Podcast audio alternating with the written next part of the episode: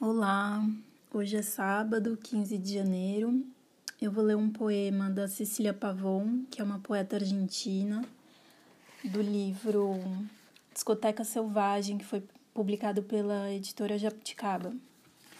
É, eu escolhi esse poema porque algumas pessoas responderam sobre os outros áudios que eu coloquei de poemas que falam sobre pinturas, né?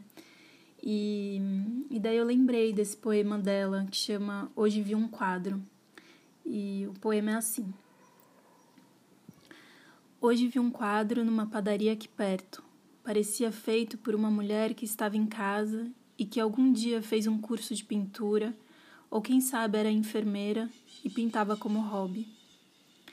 Era uma imagem de um pátio colonial, o piso xadrez, vários vasos com arbustos e um poço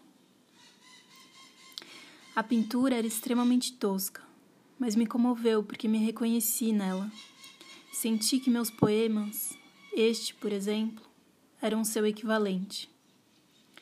O fato de estar numa padaria também me fez pensar que meus poemas eram como biscoitinhos de canela mal assados, uns biscoitinhos que uma mulher que não sabe nada de cozinha decide fazer num domingo à tarde, quando não tem que trabalhar.